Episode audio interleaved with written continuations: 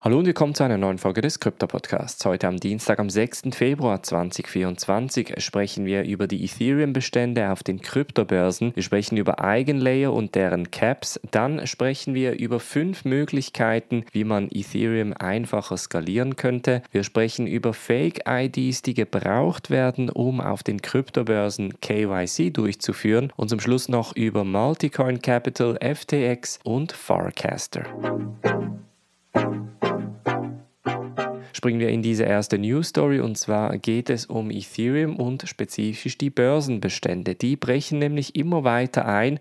Das bedeutet, die Verfügbarkeit von Ethereum Coins auf dem offenen Markt schwindet mit jeder Woche. So schreibt es auch der BTC Echo und das zeigt unter anderem auch eine Statistik von Glassnode, welche ganz klar aufzeigt, dass seit April des letzten Jahres etwa 7 Millionen Ethereum von Binance Coinbase und anderen anderen Kryptobörsen die Börsen verlassen haben.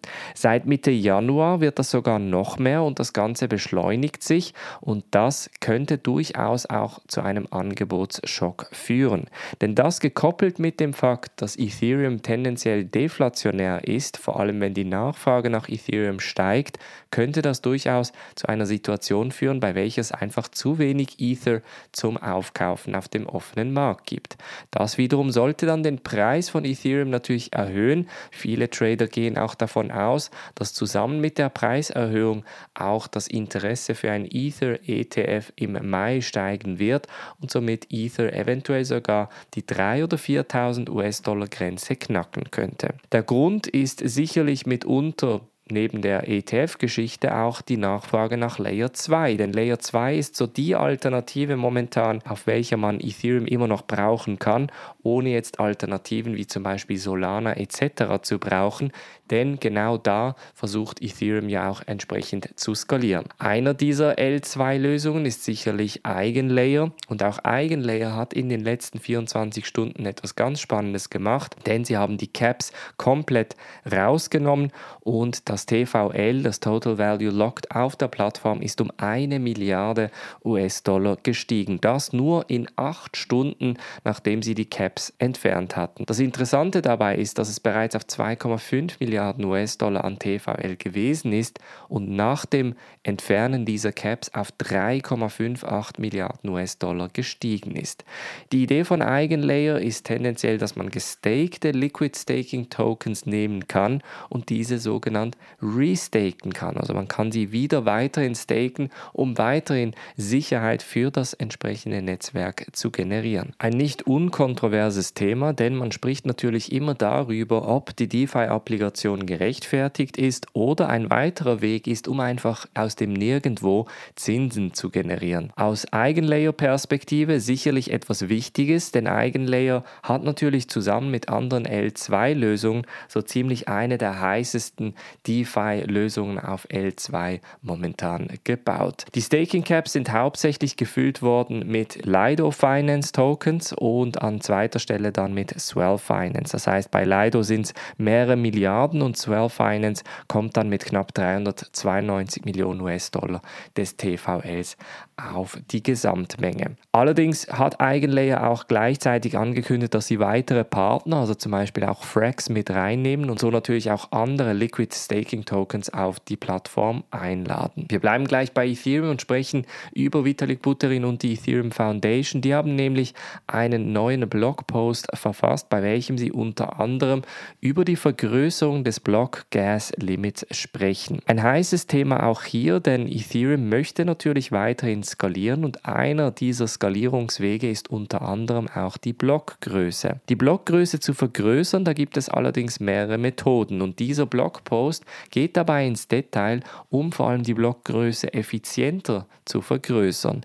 Denn das könnte natürlich dazu führen, dass Ethereum mehr Transaktionen und Daten durchführen kann, ohne dabei irgendwie die Sicherheit oder die Effizienz zu beeinträchtigen. Die fünf Wege sind die relativ komplex. Ich werde deshalb den Blogpost verlinken für die Leute, die interessiert daran sind, das Ganze im Detail zu lesen. Dann sprechen wir über generierte Fake-IDs, die im Web gekauft werden können. Die Seite heißt Only Fake und dabei kostet eine Identität nur 15 US-Dollar. Man kann ein Bild hochladen und dann wird ein Pass bzw. ein Identitätsbild kreiert von über 26 unterschiedlichen Ländern unter anderem auch die Vereinigten Staaten, Kanada, Großbritannien und Australien. Das ist ziemlich interessant, denn das Ganze kostet nur 15 US-Dollar und somit kann man natürlich jegliche KYC Gesetze umgehen. So zeigen es auch die unterschiedlichen Screenshots auf Twitter. Man hat dabei unterschiedlich eigene Bilder genommen oder komplett fremde Bilder genommen und das Ganze bei den Kryptobörsen wie zum Beispiel OKX oder Binance hochgeladen. Anscheinend sollen die Passbilder aber auch auf Kraken, Bybit, BitGet, Huobi, PayPal und sogar bei der Neobank Revolut funktionieren. Die Seite OnlyFake sagt allerdings, dass die Identitäten an sich nur für Fernsehen und Filme sowie Webillustrationen gemacht sind, das heißt nicht zur Nutzung, um das ganze KYC-Thema zu umgehen. Mit dem Thema von AI wird dieses Thema natürlich auch weiterhin heißer. Das bringt uns wieder zum Thema der dezentralisierten digitalen Identitäten, denn auch dieses Thema könnte immer wichtiger werden. In der Zeit, in der AI mehr oder weniger alles generieren kann auf Knopfdruck, ist natürlich immer die Frage der Wahrheit eine wichtige Frage, die tendenziell durch Blockchains eigentlich relativ gut gelöst werden kann. Ein Thema dabei sind sicherlich diese ZK-Proofs, also Zero Knowledge Proofs, mit welcher man beweisen kann, dass man entsprechend die Person ist, ohne dabei die Identität komplett freizugeben. Diese Technologie könnte es schlussendlich den Leuten ermöglichen, gewisse Informationen zu teilen mit Anbietern, bei welchem sie nicht die komplette Information teilen möchten. Denn zum Beispiel die Körpergröße ist ja nicht wirklich relevant, wenn man KYC durchführt bei einer Kryptobörse. Börse. Es ist ja nur relevant, dass die Identität die richtige ist. Und solche Themen könnten eventuell mit dem Thema dezentralisierte Identitäten in der Zeit von AI immer wichtiger werden. Dann sprechen wir über Multicoin, den Krypto-Risikokapitalgeber, der auch bei FTX investiert war und dabei etwa 100 Millionen US-Dollar verloren hat. Jetzt möchten sie unter anderem ihren Teil verkaufen. 70 Cent auf einen Dollar gerechnet könnten sie dabei sogar bekommen. Die Tendenz ist aber steigend, denn die Leute gehen sehr stark davon aus, dass die Insolvenzverwalter mehr oder weniger auf den Gesamtbetrag wieder zurückkommen.